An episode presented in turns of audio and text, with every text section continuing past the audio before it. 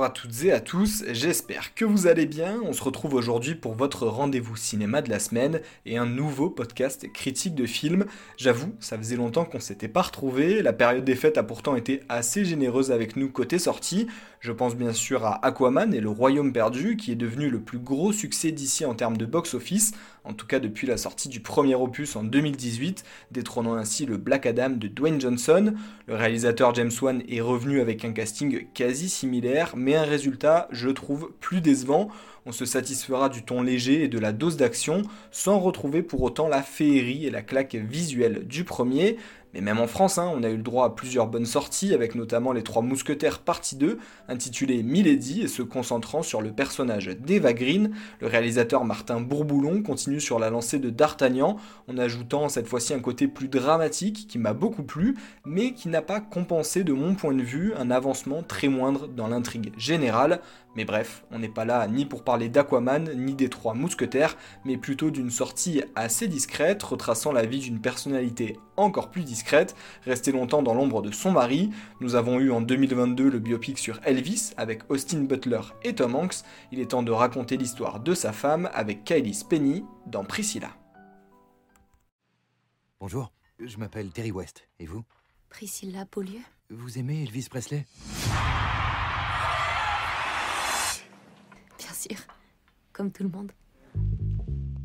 Priscilla, c'est un biopic aussi inattendu qu'intrigant. Avant Elvis, nous savions déjà tout de la vie du célèbre crooner, mais là, la donne a changé puisqu'il devient un personnage secondaire, laissant la place belle à sa femme. Une histoire inspirée et tirée du livre écrit par Priscilla Presley elle-même, maintenant âgée de 78 ans. Elle se place aussi comme productrice du film, un très bon point, je trouve, pour assurer une véracité des propos ou au moins de sa version. En tout cas, côté réalisation, c'est une pointure qui s'en charge avec Sofia Coppola, trop souvent limitée à mon goût au terme fille de Francis Ford Coppola. Il ne faut surtout pas oublier qu'on lui doit à elle aussi de très bonnes œuvres comme Lost in Translation avec Scarlett Johansson et Bill Murray, mais aussi Marie-Antoinette avec Kirsten Dunst. Pour jouer le rôle principal ici de Priscilla Presley, elle dirigera Kylie Spenny, vue dernièrement dans Pacific Rim Uprising, et pour cette version d'Elvis, ce ne sera évidemment pas Austin Butler, mais bien Jacob Elordi, révélé dans la série Euphoria et à l'affiche en ce moment même de Saltburn, une exclusivité Amazon Prime pour les plus curieux, les plus fans de l'acteur, un film qui a beaucoup fait parler de lui, en raison notamment de beaucoup de scènes choquantes, mais je vous laisse la curiosité d'aller voir ce film. Un duo ici d'acteurs qui est censé montrer un aspect moins connu et médiatisé de la vie d'Elvis. Sofia Coppola propose une nouvelle vision du couple, nécessaire après le récent biopic qui avait, à mon goût, banalisé cette relation en la réduisant complètement.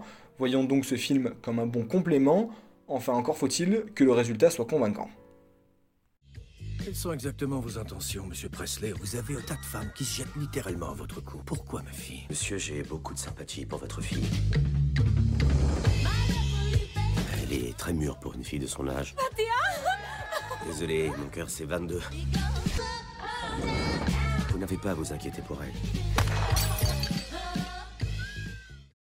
J'espère que vous n'avez pas oublié les bonnes habitudes puisque je vais commencer par aborder les points positifs de ce biopic, à commencer par l'élément qui m'a le plus marqué et qui offre une vraie patte artistique au film, sa réalisation, une réalisation qui arrive à montrer toute la puissance et l'étendue du pouvoir de suggestion du cinéma.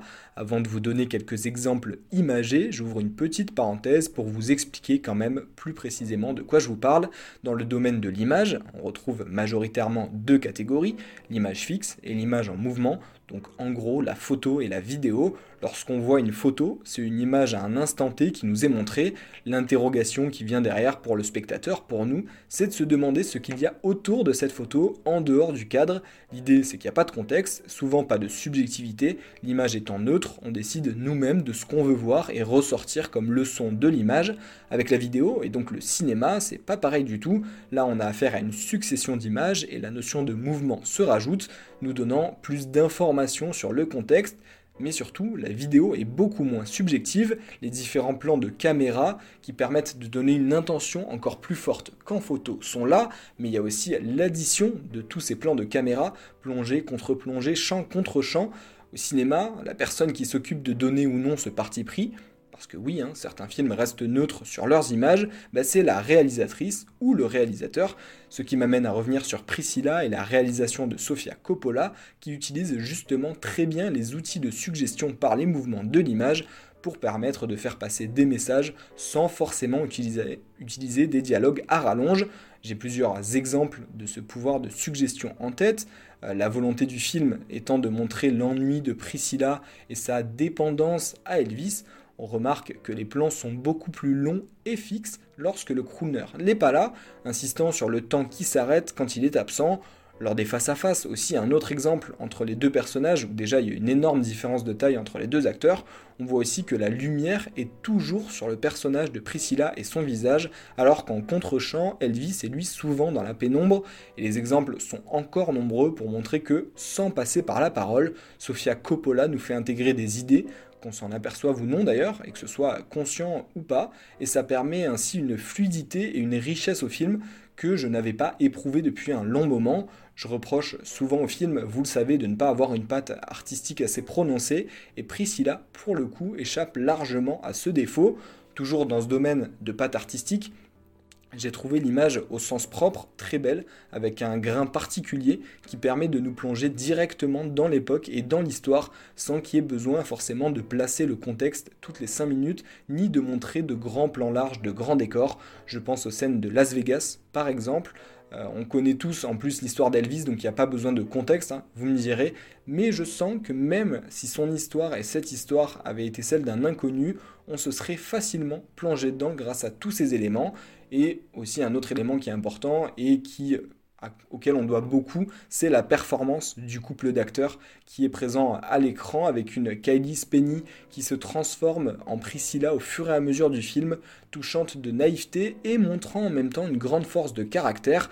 Je reste d'ailleurs satisfait que le film n'ait pas choisi de victimiser le personnage de Priscilla Presley, mais plutôt de montrer un envers du décor nécessaire qui fait le pont parfait avec la version d'Elvis de 2022 qui se concentrait plus sur l'aspect musical, le business, sa relation avec le colonel et non son couple.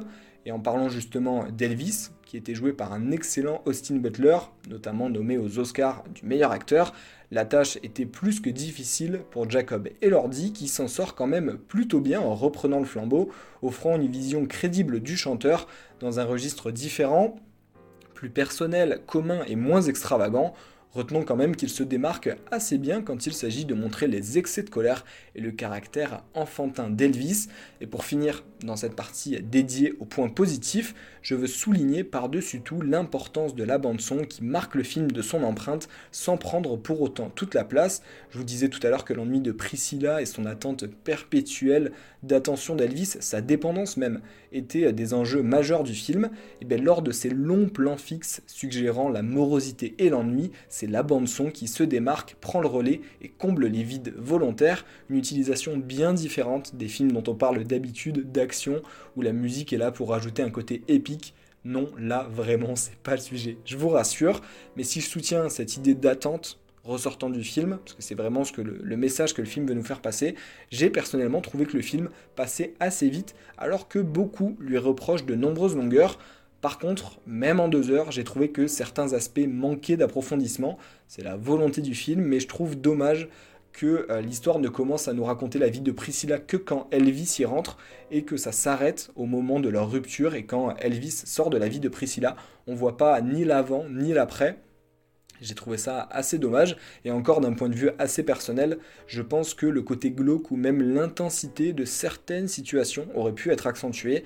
En tête, j'ai notamment euh, l'idée des scènes intimes du couple qui sont longtemps teasées dans le film, mais qui disparaissent d'un coup sans donner de suite même si d'un autre côté ça laisse l'occasion au spectateur de l'interpréter à sa manière, de ne pas prendre parti en montrant une vision du couple la plus neutre possible, même si indirectement, je vous l'ai dit, la réalisation de Sofia Coppola prend clairement parti dans l'histoire, mais ça on le remarque pas forcément consciemment. En bref, pour résumer, Priscilla, bah, c'est un biopic aussi intéressant dans son histoire, j'ai trouvé, que dans sa maîtrise des techniques cinématographiques. Si vous n'avez pas peur du manque de dialogue et de mouvement, je vous recommande fortement de lui laisser sa chance. Tu sais, il y a plein de rumeurs qui circulent sur vous deux. Est-ce que t'as quelque chose à cacher? Absolument rien à cacher, merde Il me faut une femme capable de comprendre que ce genre de choses peut arriver. Tu veux être cette femme ou pas? Et avant de finir ce podcast, je voulais qu'on revienne ensemble sur les prochaines grosses sorties et donc les prochains épisodes de la chaîne. Pour la semaine qui arrive, je pense bien sûr à la sortie de Pauvres créatures, avec au casting Mark Ruffalo, Willem Defoe, mais surtout une Emma Stone récompensée d'un Golden Globe pour sa performance. Par la suite, j'espère aussi avoir l'occasion de vous parler du phénomène Godzilla Minus One, un film japonais au faible budget mais aux effets spéciaux grandioses. Et pour finir le mois de janvier en beauté et avec légèreté, nous parlerons de la comédie d'espionnage Argyle de Matthew Vaughn, à qui l'on doit notamment les Kingsman et les Kick-Ass, mais qui a surtout ici un grand casting 5 étoiles composé de Henry Cavill, Bryce Dallas Howard, Sam Rockwell, Dua Lipa, John Cena et j'en passe.